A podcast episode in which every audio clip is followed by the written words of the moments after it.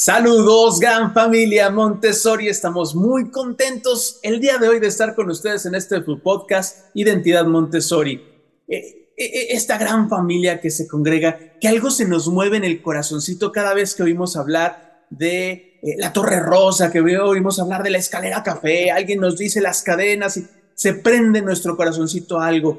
Tú que estás aquí, que te acercas a este podcast, porque algo nos conecta, algo más allá de la, sola educación, algo más allá de eh, solamente tener el, apellido todos Montessori, nos conecta algo mucho más profundo, algo mucho más humano. Y gracias por estar con nosotros, Miri. Muchas gracias también a ti por estar en esta aventura conmigo. Gracias a ti por ayudarme a compartirla también y pues aquí estamos muy felices de compartir nuevamente este espacio con ustedes. Y bueno, pues si es la primera vez que nos escuchas, bienvenido seas a este tu podcast Identidad Montessori.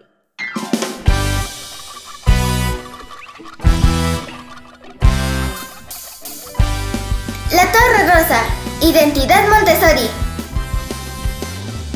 Bueno, pues el día de hoy estamos súper contentos porque tenemos una invitada que ya habíamos tenido el gusto de que estuviera anteriormente con nosotros. Y bueno, déjenme les platico que ella fue un parteaguas para nosotros. Estábamos muy nerviosos porque era uno de nuestros segundos podcasts y era internacional. Y bueno, pues el día de hoy estamos muy contentos de tenerla nuevamente con nosotros porque vamos a platicar acerca de algo que se anda moviendo por ahí.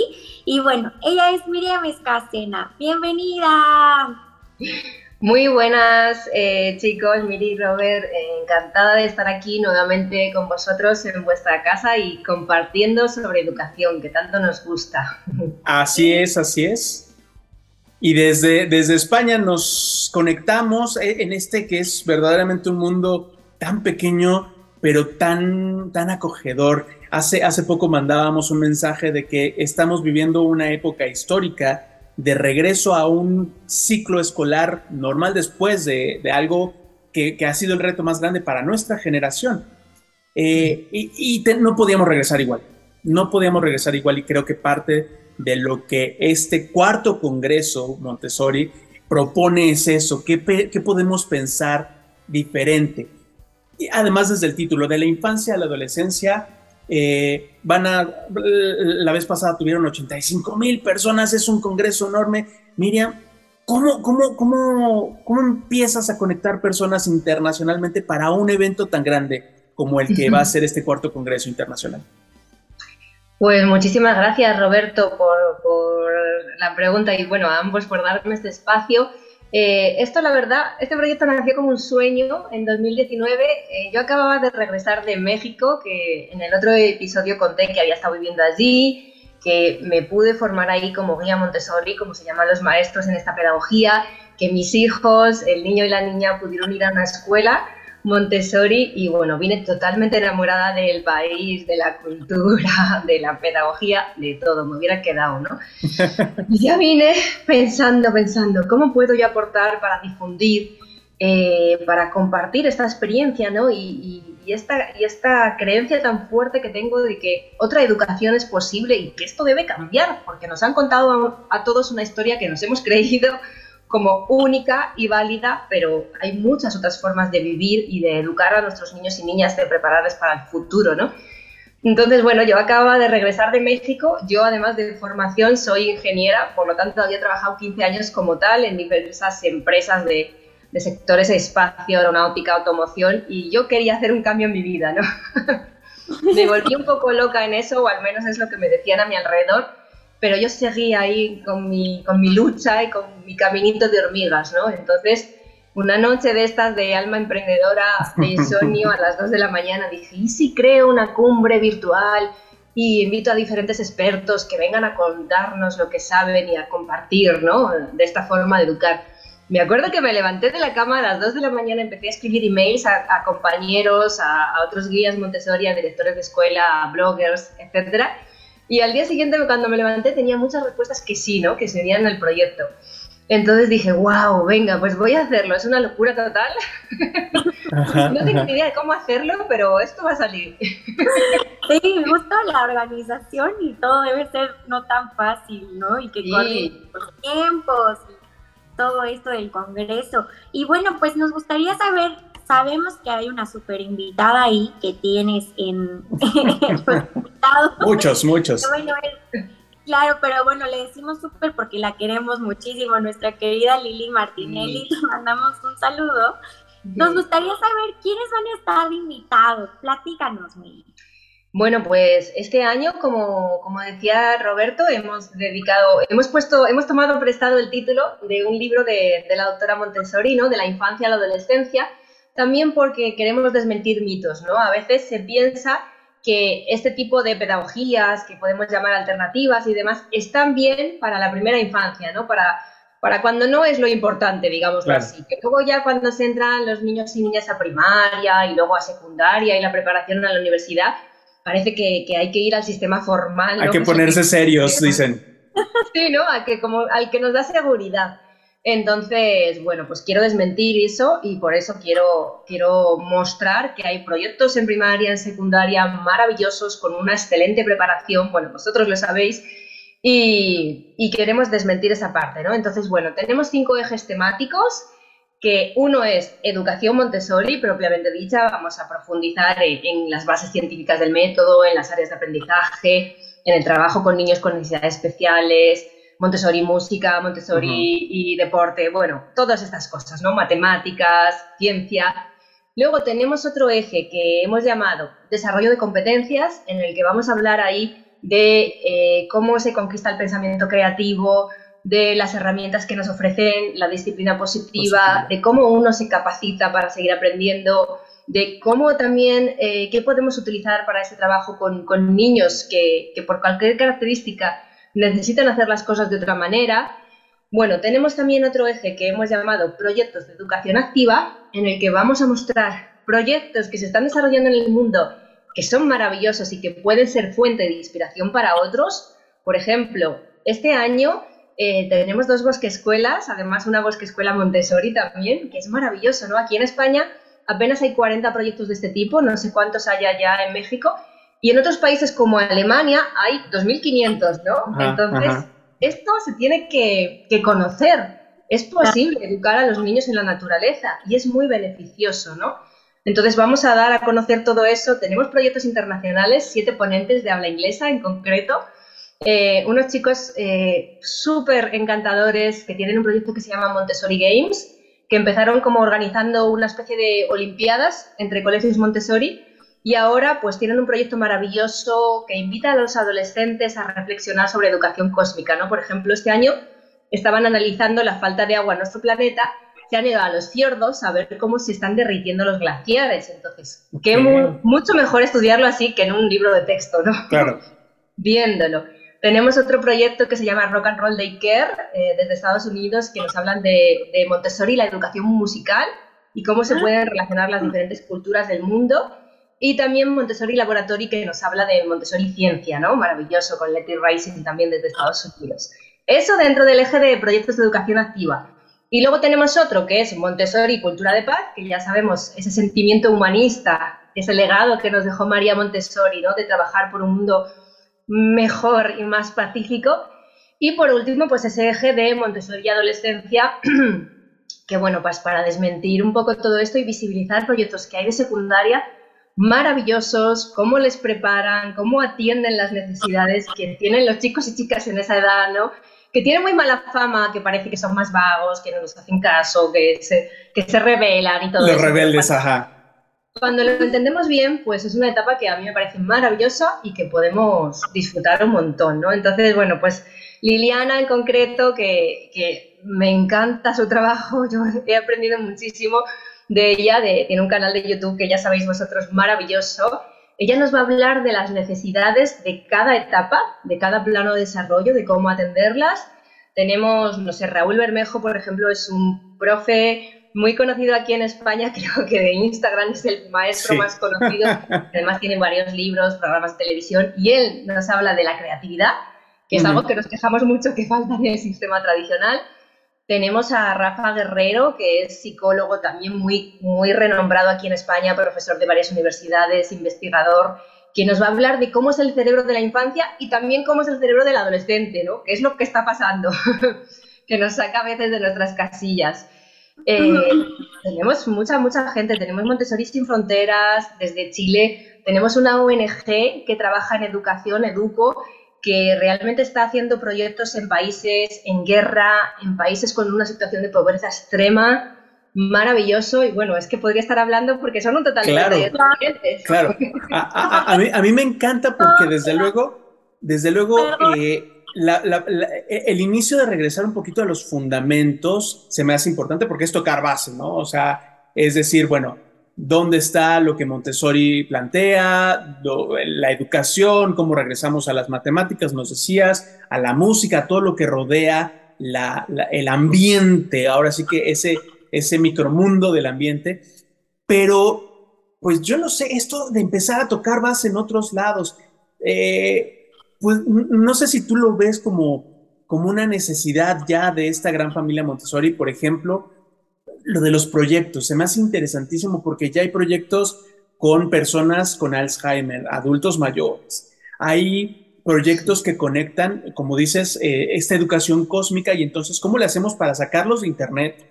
y empezarlos a llevar a los lugares donde están sucediendo las cosas. Montessori en las cárceles, este, Montessori en campos de refugiados. ¿Tú, tú ves que en verdad ya nuestra comunidad tiene que dejar de estar solamente preocupado en lo que pasa en la escuela y empezar a conectar en una visión cósmica? Totalmente, ¿no? Ojalá lleguemos a eso, ojalá dejen de existir las banderas, ojalá que tantos enfrentamientos nos originan y tantos problemas, ¿no? Si es que somos ciudadanos del mismo planeta y no tenemos planeta B, es que o empezamos a hacer algo o, vamos por muy mal camino, ¿no? Y yo creo que también esto es bonito, visibilizar todos estos proyectos porque eh, cuando uno está trabajando por ese cambio, muchos docentes de escuela tradicional, que yo hago mucha formación en colegios, ¿no? Y dicen, si yo creo en esto, creo que hay otra manera de hacerlo, pero uno se choca una y otra vez con ese sistema, con, esa burocracia, con ese papeleo que no deja hacer cosas, ¿no? Entonces yo creo que esto eh, puede ser muy inspirador y alentador para que realmente estos docentes con vocación luchen por ese cambio, se, se muevan a hacerlo a, a pesar de lo que cuesta y también las familias luchemos y pidamos esto, ¿no? Que dejemos ese conformismo, ese conformismo de esto es lo que hay, esto es lo que nos ha tocado el sistema, así son los políticos y demás. Y decir, bueno, es que si entre todos nos unimos y, pedimos eso, a lo mejor somos más fuertes, ¿no? Porque yo creo que al menos la pandemia, una de las cosas buenas que nos dejó es ese tiempo que tuvimos para pensar, para replantearnos las cosas, ¿no? Cómo estábamos viviendo la vida y qué es lo realmente importante. Claro, claro. Claro, claro. Oye, Miri, y, retomando igual uno de los ejes más importantes que ahora pues nos acontece justo por el mes de, de la paz, ¿no? Que María Montessori fue nominada varias veces a este premio Nobel. Qué importante es poder volver a retomarlo, ¿no? Y que nunca se pierda en estos congresos, ¿no? ¿Podrías platicarnos qué ponentes van a tener en, en este eje? Mira, pues a ver, me voy a poner aquí delante la web para que lo vea porque son tantísimos que no me sé todo de memoria, ¿no? Pero mira, ya lo tengo aquí. Como tú decías, Miri, sí, ahora en septiembre celebramos el Día Internacional de la Paz, que además se hacen homenajes muy bonitos en todas las escuelas Montessori. Eh, se canta la canción esta de Enciende una vela por la paz. una vela por la paz. muy, muy bonito. Pues aquí, mira, vamos a tener a Patricia Bandor de, de Montessori sin Fronteras desde Chile que nos habla de Montessori, una propuesta global para la educación que se requiere en el siglo XXI. Tenemos también a Pedro Valenzuela, guía Montessori, es muy conocido aquí en España. Además, acaba de sacar un libro que se llama La revolución en las aulas. Y él ha hecho una de, de, las ponencias que yo se lo dije cuando grabamos más valientes, porque realmente se desnuda y nos cuenta cuál fue su proceso interior de, de transformación, ¿no? De cómo él chocaba con el sistema una y otra vez, con sus propias creencias, cómo salía de la escuela cada día llorando por lo que le pasaba, ¿no? Eh, y bueno, pues ese, ese, ese trayecto que, que, caminamos, ¿no? En nuestra propia transformación interior, que para mí es lo más impactante cuando uno se forma en Montessori, ¿no?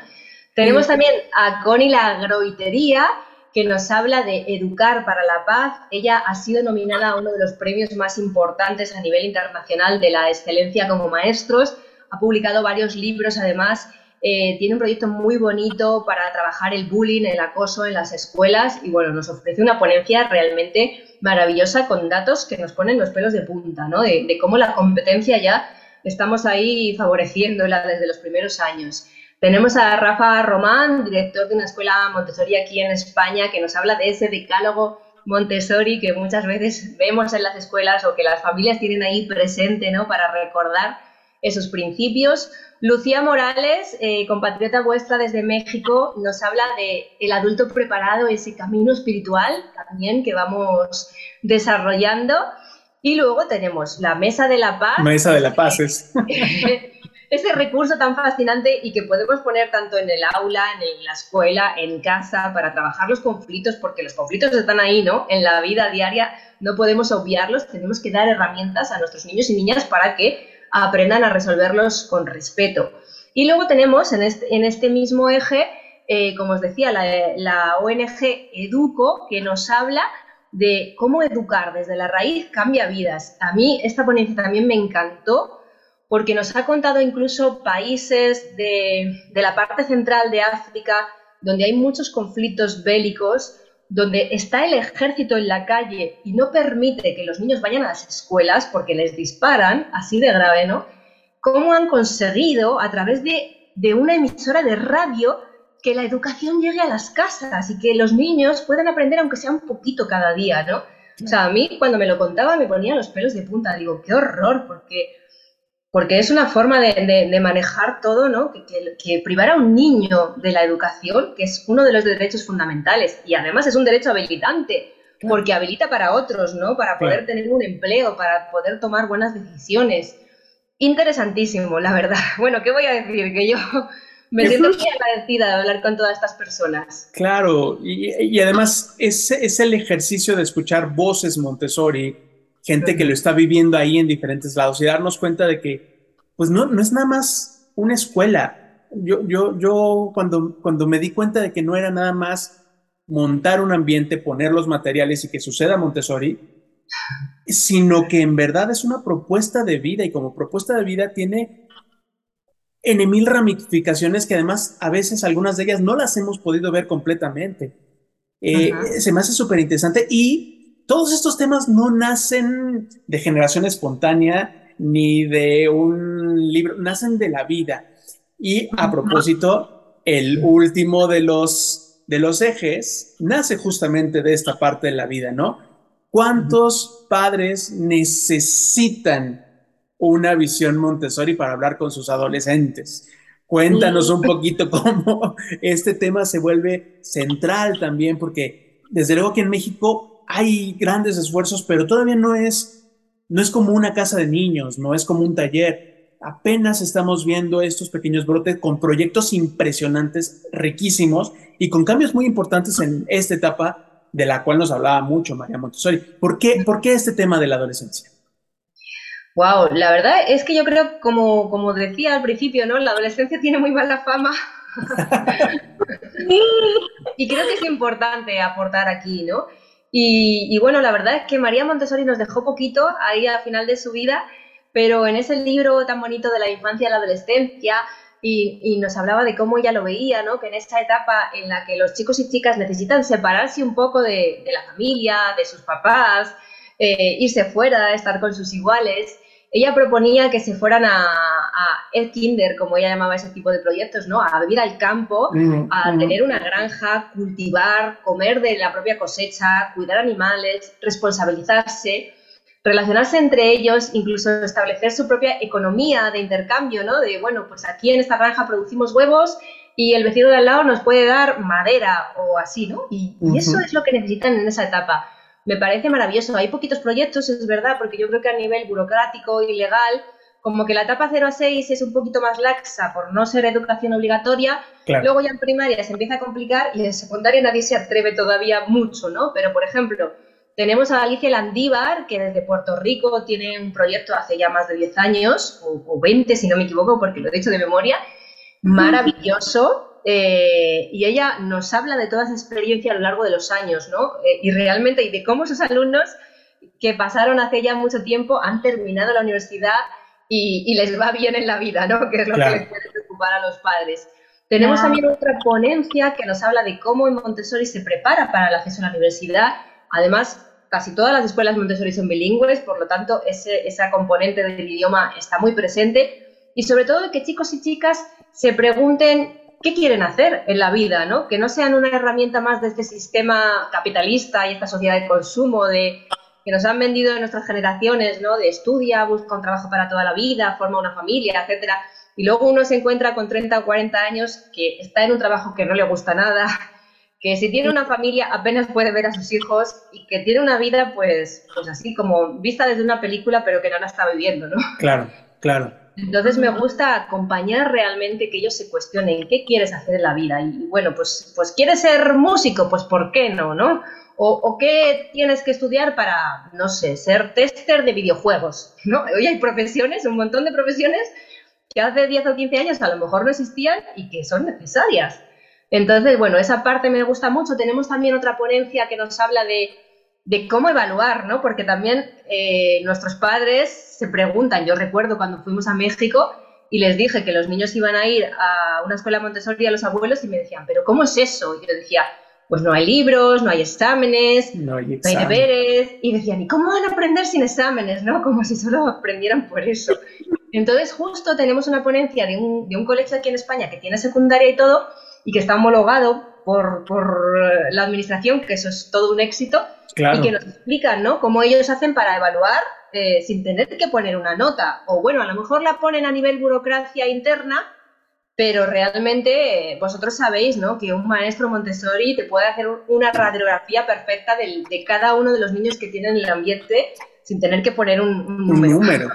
un, número que ya, ya en sí, digo, ya a estas alturas estamos viendo la, la, violencia que representa un número, una letra. Aquí en México, tú, no sé si tú lo viviste o lo alcanzaste a ver, ponían hasta los sellitos, ¿no? De, ponían un sellito de la parlanchina, el burro, el, y, eran sellos con los que crecimos. Ay, eso no lo vi, qué horror. Ah, pues te, cuento, eh, eh, ya no nos toca nuestra generación, tal vez una generación atrás, pero se pusieron de moda unos sellitos que ponían en la tarea y en los cuadernos con un gente que nos esté escuchando seguramente lo vio con un burrito si no lleva si sacaba mala tarea oh, con un cotor con un cotorro si este si hablaba mucho.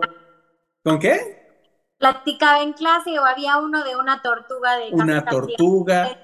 Ah, imagínate cuánta gente creció con un sello literal, ya, ya, no un sello metafórico. Eso es una etiqueta para toda la vida. Desde luego, desde luego. el único, el relativamente era beneficioso era el de la abejita que era trabajadora. La abejita trabajadora. Tú seguías marcando ahí. Claro, imagínate, o sea, tú tienes que ser la abejita trabajadora toda la vida, porque si no, te, te quitan la etiqueta que te marcó en una etapa bien importante de tu vida.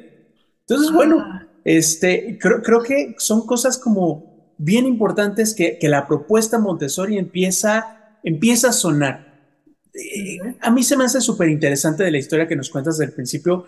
¿Por qué decides empezar a comunicar Montessori? Porque bueno, uno toma el curso de guía y tienes la, tienes la opción de irte a un ambiente y estar con los niños pero estamos también viendo la importancia de hablar de Montessori, de abrir las redes sociales, de hacer un curso digital. ¿Por qué hacer un curso digital? Para que lleguen a 85 mil personas. Así es, sí. Bueno, yo veía esta necesidad, ¿no? Yo sí que pude trabajar como guía en un ambiente Montessori allá en México, pero ya cuando regresé eh, a España dije, bueno, pues ahora qué, qué, qué puedo hacer, ¿no? Para aportar, para contar esta experiencia. Y así fue, ¿no? Pues decidí lanzar este proyecto hace ya cuatro años. En, en, estos años pues hemos reunido miles de personas. Yo, yo ya no tengo la magnitud, ¿no? Una alumna me dijo una vez, eso es llenar un estadio. Y yo dije, pues no lo sé, no tengo de ya tantos miles, no, no lo sé, ¿no? Pero la verdad es muy bonito, yo me siento enormemente agradecida porque cada año se unen muchas, muchas personas. Hay algunos que ya son audiencia fiel desde el primer año y ya me escribieron este, ¿no? Porque como lo suelo hacer en, en el verano acá, por el mes de julio, ya me preguntaron, ¿qué pasó con el Congreso? ¿No hay este año? Y de hecho estuve a punto de no hacerlo porque hice uno presencial que le puse además el, lema del Día Internacional de la Educación de este año, cambiar el rumbo, transformar la educación. Y yo dije, bueno, he hecho lo mismo, pero presencial, ¿no? Nos hemos juntado, nos hemos abrazado, que ya había ganas también después del encierro. Pero aún así, claro, pues aquí podíamos venir las personas de España, hubo gente que viajó y demás, pero ya no a nivel internacional. Así que dije, bueno, pues venga, me animo, me vuelvo loca otra vez. Y así que por eso este año pues va a salir la primera semana de octubre y, este año además yo creo que es la, que, la edición que más ponentes tiene. Tiene 38, como os decía, además 7 ponentes de habla inglesa, que ha sido toda una locura. Grabar con traducción simultánea y demás, pero bueno, pues nos gusta siempre superar retos. Así es, así es. Y aparte qué emoción que podamos seguir platicando de Montessori y llevarlo a más personas siempre es padrísimo y súper reconfortante, ¿no? Pero Miri, por ejemplo, si alguien quisiera poder unirse al Congreso, ¿cómo le puede hacer para no perdérselo y participar? Ajá. Pues la verdad es muy sencillo, apenas tiene que ir a la web, tuguiamontessori.com y luego dar barra congreso, así, slide, como creo que también decís, y simplemente pues es un formulario de registro electrónico, ¿no? Con nombre, email, os pueden preguntar a vosotros que vais a dejar ahí todos los enlaces en vuestras redes, yo creo, para que no haya ninguna duda. Y, es así de sencillo, ¿no? Simplemente eso.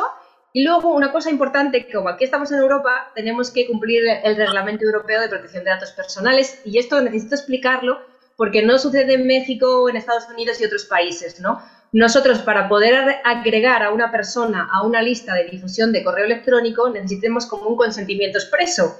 Entonces es simplemente que cuando se registran en el formulario, ponen nombre, email y le dan al botón enviar, tienen que ir acto seguido a su bandeja de entrada del email que han dado, buscar un email nuestro de activa tu pase gratuito, pulsar ese botón de confirmación y ya con eso ya queda y nosotros podemos añadirle a la lista de difusión para que cada día, una vez que comience esa semana de, emisión del Congreso de forma gratuita, pues le podamos enviar todos los enlaces hasta que pueda ver las ponencias, ¿no? Como son más de 30, pues, y es una semana, habrá como 6, 7 ponencias cada día, que nosotros en un email a primera hora de la mañana vamos a explicar. Puedes expulsar a este ponente hablando de este tema y a este otro hablando de este otro, con un poco la biografía, trayectoria profesional de cada uno, así cada persona puede organizarse el tiempo y la agenda para ver, eh, bueno, pues aprender de todos estos grandes expertos, ¿no? Esa es una manera de ver el Congreso. Lo termino de explicar un segundito. Por favor, por favor. Como, sí, disculpadme esa, esa parte gratuita ¿no? de emisión que tenemos, que es, que es nuestro, nuestro ámbito social también. Y luego, por otro lado, tenemos una opción premium, digámoslo así, que permite ver las ponencias durante un año entero, eh, solicitar un certificado al terminar de ver todo este contenido, porque son más de 30 horas de aprendizaje. Eso no lo podemos hacer en la versión gratuita, porque son miles y miles de personas que nosotros no podemos comprobar qué ha visto cada uno. Todo. Los alumnos que entran en esta opción sí que entran dentro de la academia de la web, podemos comprobarlo y expedir un certificado, que hay muchas personas que a nivel profesional lo, solicitan.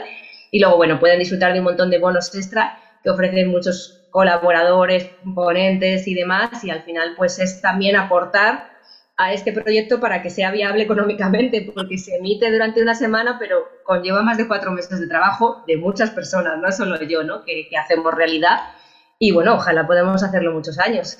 Así es, así es. Se me hace súper interesante porque lo que dices, eh, y déjame recalcarlo, eh, lo que entiendo es que varios de los ponentes ofrecen un piquito extra a las personas que se hicieron VIP. Entonces, puedes tener material muy interesante que gracias a esta donación extra que hacen algunos de los ponentes, vas a tener ahí algo que va, va a valer mucho la pena.